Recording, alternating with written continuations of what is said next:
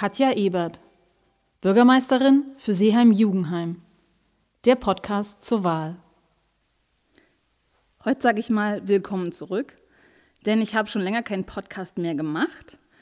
Ähm, was aber nicht heißen soll, dass es keine weiteren gibt. Ich hatte einfach die letzten Wochen relativ viel um die Ohren und keine Zeit, einen aufzunehmen, denn dafür braucht man schon so zwei, drei Stunden. Man hört hier 20 Minuten aber alles in allem vom Idee entwickeln über das Aufnehmen, teilweise mehrfach aufnehmen von manchen Teilen, bis zum Schneiden und zum finalen Fertigstellen und Hochladen ist, glaube ich, drei Stunden noch zu wenig gegriffen.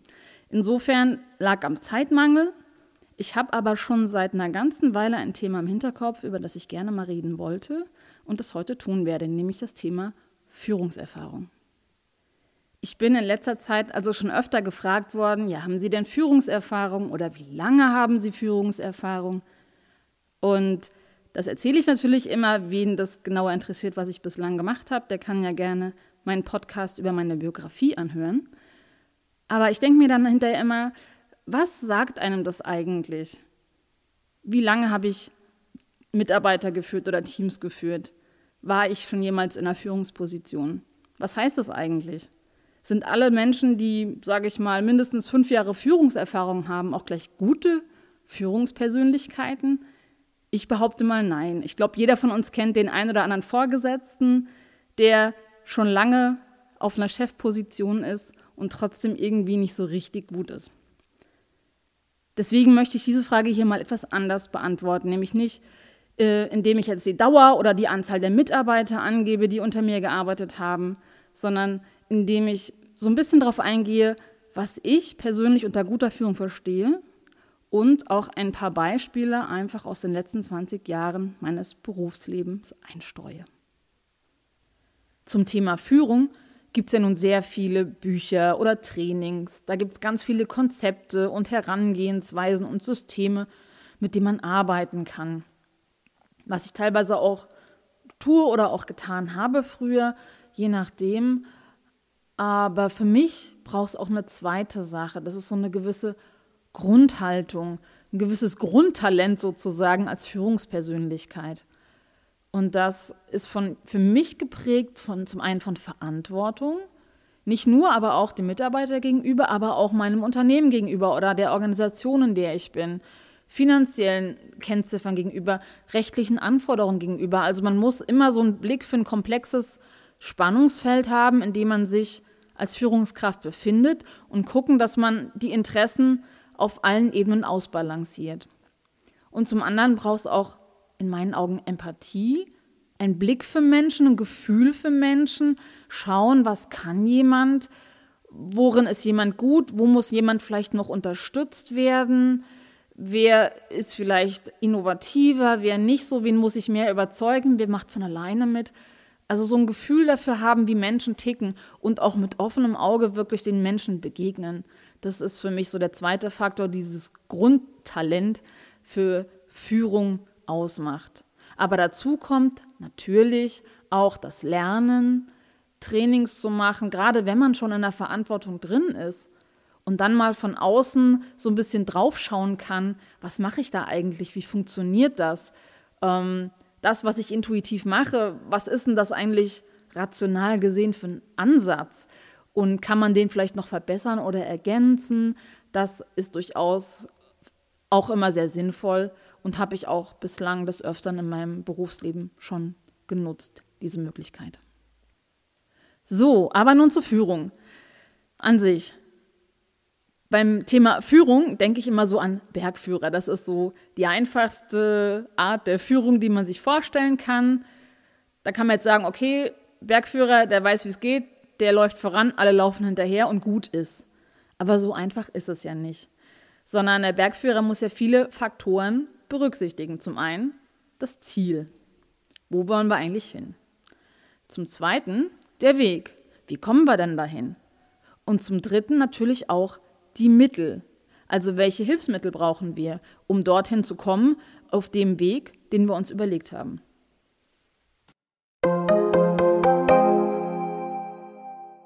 Beginnen wir also mit dem Thema Ziele setzen. Das scheint erstmal der einfachste Punkt, dieses ähm, Dreiklangs an Führungsaspekten ähm, zu sein. Ich sage, was ich will und dann wissen ja meine Mitarbeiter, was das Ziel ist und gut. Wenn wir jetzt nochmal an unseren Bergführer denken, so einfach ist es nicht. Wenn der morgens aufsteht und sagt, heute laufen wir aufs Matterhorn, ähm, und dann schaut er sich nochmal seine Truppe an und wie die gerade heute drauf sind und wie die ausgestattet sind und wie das Wetter ist und ob auf dem Matterhorn Schnee liegt oder nicht, ähm, wird er, glaube ich, ganz schnell merken, dass äh, das Ziel vielleicht angepasst werden muss. Also wenn zum Beispiel seine Klettertruppe verkatert ist von einer Party am letzten Abend, sollte es vielleicht nicht allzu anstrengend werden. Oder wenn er sieht, mh, hm, da zieht eine Schlechtwetterfront auf, gegen Abend kann es regnen und stürmen, muss ich vielleicht ein näheres Ziel wählen, damit ich rechtzeitig wieder zurück bin. Man muss also viele Aspekte bedenken, wenn man sich Ziele setzt. Sie dürfen nicht unerreichbar sein, aber natürlich, wenn ich jetzt als Bergführer sage, so, wir laufen auf einen Hügel hinterm Dorf, dann kommen sich Leute auch verarscht vor. Das heißt, ein Ziel zu setzen, ist schon mal eine Kunst für sich. Zu Anfangszeiten der Innovit, also unserer eigenen Firma, die wir 2010 gegründet haben, hatten wir zum Beispiel, nachdem wir angefangen haben, die ersten Rechnungen zu schreiben, irgendwann das Problem, dass natürlich gewisse Kunden nicht pünktlich zahlen. Und dann haben wir gesagt, okay, müssen wir ein Mahnverfahren einrichten. Ist ja keine große Kunst, ist nichts Weltbewegendes. Ähm, Innovit vielleicht als Hintergrund macht Projektgeschäft ähm, im Rechenzentrumsbau. Das heißt, das sind jetzt keine Dinge, die ich jemandem schicke als fertiges Produkt und er muss zahlen, sondern es ist ein komplexeres Produkt, sage ich mal so. Und das ist auch ein Produkt, was vielleicht mal ähm, kaputt gehen kann, Nachbesserungsbedarf hat und so weiter, ein großes Investitionsgut auch für den Kunden ist. Wir hatten also dann irgendwann angefangen, Mahnungen zu schreiben, damit wir unser Geld bekommen. Und dann standen aber ganz schnell unsere Projektleiter auf der Matte und haben gesagt, oh, Moment, Moment, dem kann du doch keine Mahnung schreiben. Das heißt, wir hatten dann Mahnung geschrieben, zum Beispiel in einem Projekt, wo vielleicht am Ende noch irgendein Fehler zu beheben war. Da war vielleicht schon die Abnahme erfolgt, die Rechnung war geschrieben, aber es gab noch irgendwas zu klären oder es fehlte die Dokumentation oder es fehlte noch eine Auftragsnummer bei denen im Konzern. Da gab es also immer verschiedene Gründe, woran es jetzt hängt, dass sie nicht zahlen. Und dann haben wir ganz schnell gemerkt, so unser erstes Ziel, mahnen, damit wir schnellstmöglich unser Geld bekommen, müssen wir ändern. Und dann haben wir ein neues Ziel entwickelt, dass wir mindestens einmal im Monat uns eine Übersicht machen über alles, was an Rechnungen gerade überfällig ist und dem nachgehen. Das kann eine Mahnung sein, das kann aber auch was ganz anderes sein aber dass man auf jeden Fall weiß, wer ist mein Ansprechpartner, was ist das Problem, wo muss ich mich also drum kümmern, wen muss ich nochmal auf die Füße treten, um mein Geld zu bekommen. Denn häufig war es eben nicht die Mahnung, die zum Erfolg geführt hat, sondern eine andere Maßnahme. Also zum Beispiel, dass man nochmal daran erinnert, bitte macht noch die Nachbesserung oder dass man nochmal an den Verantwortlichen beim Kunden geht und sagt, wir brauchen endlich unsere Auftragsnummer. Und so wurde aus einem relativ 0815 eindimensionalen Ziel ein mehrschichtiges Ziel, etwas komplexer, aber auf unsere Situation in der Firma mit dem Geschäftsbetrieb hat das genau gepasst und war auch am erfolgversprechendsten. Und wir konnten dann auch relativ gut unsere offenen Forderungen auch im Griff behalten. Man sieht also, ich bin kein Freund von eindimensionalen Zielen, sondern die dürfen durchaus auch ein bisschen ähm, komplexer, aber auch konkret sein. Und mir ist dann auch immer wichtig, sowas mit allen Beteiligten zu eruieren, dass man also nicht nur im stillen Kämmerlein für sich sein Ziel festlegt, das will ich, sondern dass man mit allen Beteiligten spricht und zusammen überlegt, was ist der beste Weg, um das zu erreichen, was wir wirklich wollen, nämlich dass unsere Kunden das Geld bezahlen.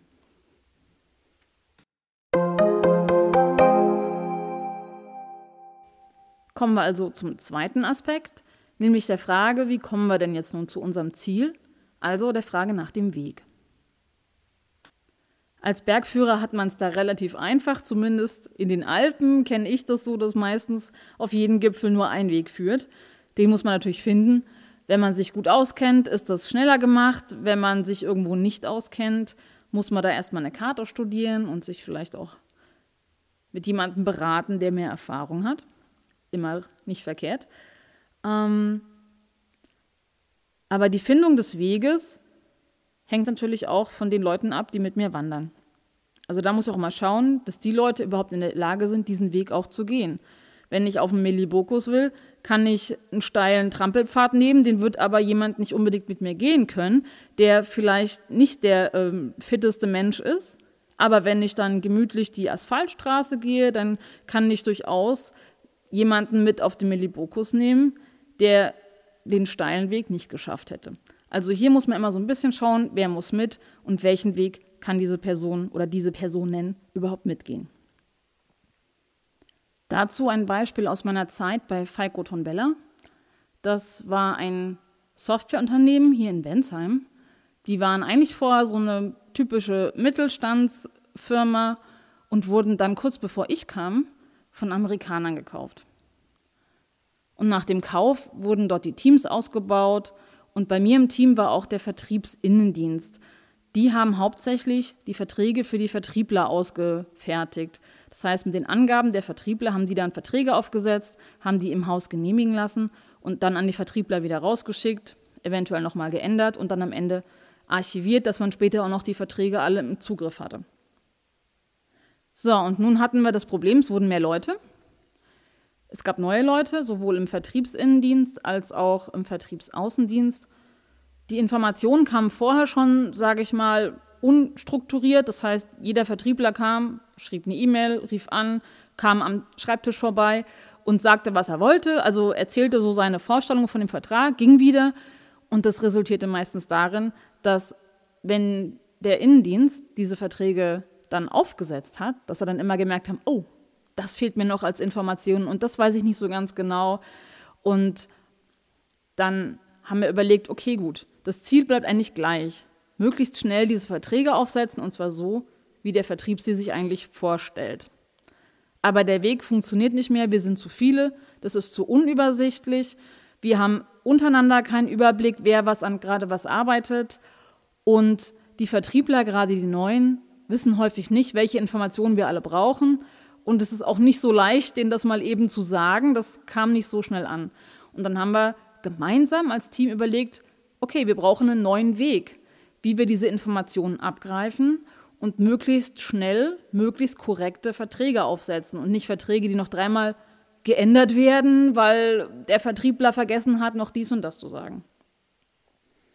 Wir haben also gemeinsam beschlossen, diese offene Übergabe von Informationen und sehr flexible die macht keinen Sinn mehr, das macht nur mehr Arbeit. Wir brauchen eine, ein geschlossenes System. Eine geschlossene Übergabestelle sozusagen, wo der Vertriebsmitarbeiter darauf hingewiesen wird, welche Informationen er alle liefern muss. Das heißt, er muss zu allen relevanten Informationen aus dem Vertrag irgendeine Aussage treffen. Da kann man auch mal eine vorgeben, die der Standard ist, die er nur abändern kann, wenn er es braucht. Da kann man alle möglichen Informationen aus dem Unternehmen zum Beispiel schon zur Verfügung stellen, dass man nur noch auswählen muss. Das haben wir auch so gemacht. Aber im Endeffekt haben wir erstmal gesagt, der Weg, der muss anders werden, damit wir hier noch den Überblick behalten und noch schnell und effektiv arbeiten können. Und dann haben wir auch gesagt, dass jeder irgendwie bei sich eine E-Mail hat oder vielleicht einen handgeschriebenen Zettel, das macht auch keinen Sinn. Wir brauchen es digital und vor allem so, dass man das, was die anderen gerade machen in der Abteilung, im Innendienst, auch einsehen kann, dass man sich vertreten kann, dass man mal was übernehmen kann, wenn die eine Kollegin sagt, sorry, ich habe hier gerade mit dem und dem zu viel zu tun. Also wir hatten dann gemeinsam neue Wege sozusagen für uns beschlossen als Team, wie die Informationen rüberkommen müssen, damit die damit gut weiterarbeiten können. Am Ende wurde das natürlich dann auch technisch umgesetzt. Das heißt, das wurde in einer Art Ticketsystem abgebildet. Ähm, aber das ist dann schon der nächste Schritt, nämlich die Frage der Mittel.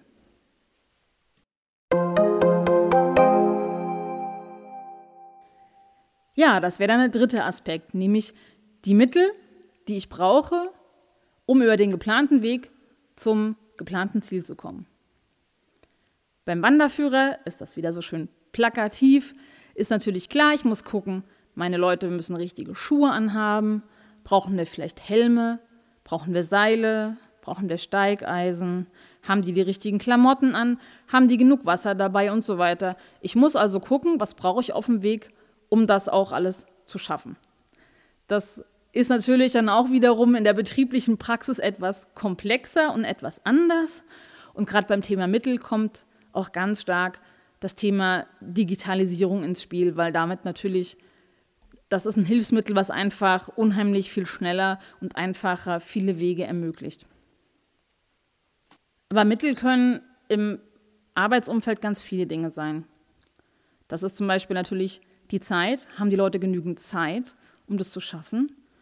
Es ist natürlich auch Infrastruktur, Rechner, Drucker, was auch immer, Maschinen, die man dafür braucht, je nachdem, in welchem Bereich man arbeitet. Und ähm, klar, das Digitale ist, heißt natürlich, dass man auch vor allem geeignete Programme braucht, geeignete Tools. Da sind wir mittlerweile viel schon wieder bei Apps, was am allerpraktischsten und am allergeläufigsten für viele Menschen mittlerweile ist, um gewisse Dinge abzubilden. Also da gibt es durch die Digitalisierung unheimlich viel mehr Möglichkeiten als früher, viel mehr Mittel, die man wählen kann. Das macht es nicht immer einfacher, aber es schafft auch unheimlich viele Möglichkeiten. Wichtig bei den Mitteln allerdings ist, dass man sie auch gut nutzt. Jetzt bezogen auf das Beispiel eben mit dem Vertriebsindienst war zum Beispiel dann die Lösung ein Ticketsystem, was genau all diese Fragen gestellt hat, die eben relevant waren für diese Verträge, die da ausgefertigt werden mussten. Die aber überall dort, wo es nur eine gewisse Anzahl von Optionen gab, die auch schon als Pulldown-Menü gezeigt hat, sodass der Vertriebler nicht lange nachdenken musste, was kann ich denn jetzt da eingeben, sondern der wusste ganz klar, das, das, das, mehr geht nicht. Ähm, damit haben wir ein ziemlich gutes System hinbekommen. Die Damen waren am Anfang so ein bisschen skeptisch, aber das war schnell vorbei und am Ende haben wir damit eigentlich ganz gut alle zusammengearbeitet. Vor allem auch gerade, wenn es Diskussionen gab, konnte man sagen, hier guck, das steht ja drin, das wolltest du so. Und früher war das so, ja, das habe ich dir doch anders erzählt. Und dann sagt der Vertriebsinnendienst, ja, nö, kam jetzt bei mir nicht so an. Doch, habe ich dir doch gesagt. Ja, wer hat recht? Ne? Das gibt auch so ein gewisses Konfliktpotenzial und über diese digitale Lösung war das Bearbeiten für die Vertriebler nicht, nicht, nicht langsamer eigentlich oder minimal, aber es gab weniger Rückfragen, es gab weniger hin und her, es gab weniger Reibereien. Und das hat wirklich, das war ein, ein gutes Tool, das dann auch genau das abgebildet hat, was wir uns da vorgestellt hatten. Und äh, das hat uns dann in-house jemand programmiert, der das auch ganz clever gemacht hat. Was ich jetzt zum Beispiel auch früher mal bei KPMG erlebt habe, war das Nichtnutzen eines Mittels. In der Wirtschaftsprüfung arbeitet man ja mit ständig wechselnden Teams. Ich war alle paar Wochen bei einem neuen Mandanten, mit einem neuen Team, mit neuen Vorgesetzten. Und damit die Firma an sich einen Überblick behalten konnte, wie jeder so performt hat, wurde nach jedem Projekt eine Beurteilung gemacht. Ich habe mich selbst beurteilt, mein Vorgesetzter hat mich beurteilt und am Ende wurde das dann zusammengeführt für, zu einer Gesamtbeurteilung für ein ganzes Jahr für mich als Mitarbeiter. Als ich da angefangen habe, war das Beurteilungsschema quasi 1 bis 5. Man hat sich in verschiedenen Bereichen benotet zwischen 1 und 5 und der Vorgesetzte eben auch und dann gab es eine Gesamtnote. Die haben dann irgendwann gemerkt, dass die 1 und die 5 wenig vergeben wurden, vor allem die 5 nicht, natürlich. Keiner will jemandem so eine ganz schlechte Note geben. Dann haben die in der Personalabteilung gesagt, okay, dann dampfen wir das 1, gibt nur noch drei Stufen, also 1 bis 3 schlecht, mittel und gut. Was ist passiert? Es wurde fast nur noch Mittel vergeben. Und ich hatte mal einen Mitarbeiter, es war wirklich nur einer in mehreren Jahren, der hatte einen sehr eigenen Kopf, sagen wir es mal so. Und es gab natürlich auch noch viele andere Vorschriften bei KPMG zur Arbeitsweise und so weiter. Die hat er einfach komplett ignoriert. Der war der Meinung, er kann das alles besser, er probiert mir was anderes aus. Half auch nichts, ihm das mehrfach zu sagen. Ähm, am Ende konnte ich ihm nur möglichst wenig Arbeit geben. Und ich wollte natürlich auch dann entsprechend beurteilen, auch einfach so als Warnung für die anderen Prüfungsleiter hier, äh, der ist es jetzt nicht so. Denn ich tue ja auch niemandem einen Gefallen damit, wenn ich jemanden gut bewerte und der denkt, oh, prima Mitarbeiter und zieht den sich für ein Projekt und stellt dann fest, hm, der ist schwierig. Und dann hatte ich ernsthaft Diskussionen mit meinem Manager, ob ich das denn darf. Man dürfe das doch nicht. Nein, also man könnte doch bitte nur eine Beurteilung quasi Note 2 abgeben, weil wenn er jetzt eine 3 abgibt, müsste er das ja erklären und da hätte er jetzt keine Lust drauf. Und da habe ich mir nur auch gedacht, prima, ist ja ein gutes Mittel. Aber wenn man es dann so ausgestaltet, dass es nicht mehr genutzt werden kann, ist es einfach Quatsch. Das hat mich sehr geärgert. Auch, sage ich mal, diese Ängstlichkeit von dem Manager, aber auch einfach, dass das Mittel so doof ausgestaltet worden ist. Und dazu kann dann noch eine gewisse Unternehmenskultur anscheinend, das nicht auszureizen, das also nicht in der vollen Breite zu nutzen. Aber das ist natürlich dann einfach ein schlecht ausgestaltetes Mittel, wenn das am Ende keinen Unterschied macht und es einfach gar kein Ergebnis bringt.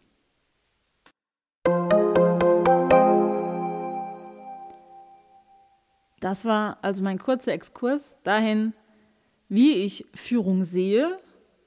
Ein paar Beispiele aus meinem bisherigen Leben als, ich sag mal, Vorgesetzte bisher und was ich für wichtig halte im Umgang mit Mitarbeiterinnen und Mitarbeitern. Das, was ich in meinem bisherigen Berufsleben gelernt habe, bei KPMG in der Wirtschaftsprüfung, bei der Innovit als Unternehmerin und Gründerin und auch bei Falco Tonbella oder auch jetzt als Selbstständige, das lässt sich auch alles ganz wunderbar auf die Verwaltung übertragen. Es ist überall der Umgang mit Menschen, ein guter Umgang mit Menschen, konstruktiver. Erstmal fragen, erstmal zuhören und verstehen, was passiert, bevor ich jemanden was sage, aber dann auch konstruktiv mitarbeiten und vielleicht auch neue Möglichkeiten eröffnen gucken, dass man nichts vergisst, dass man wirklich den besten Weg wählt. Also dann auch so eine Art Katalysator zu sein zur besten Ideenfindung. Das war immer meine Aufgabe für mich persönlich als Vorgesetzte.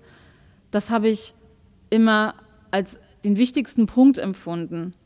Verstehen, was die Leute machen und ihnen helfen, es möglichst gut zu machen.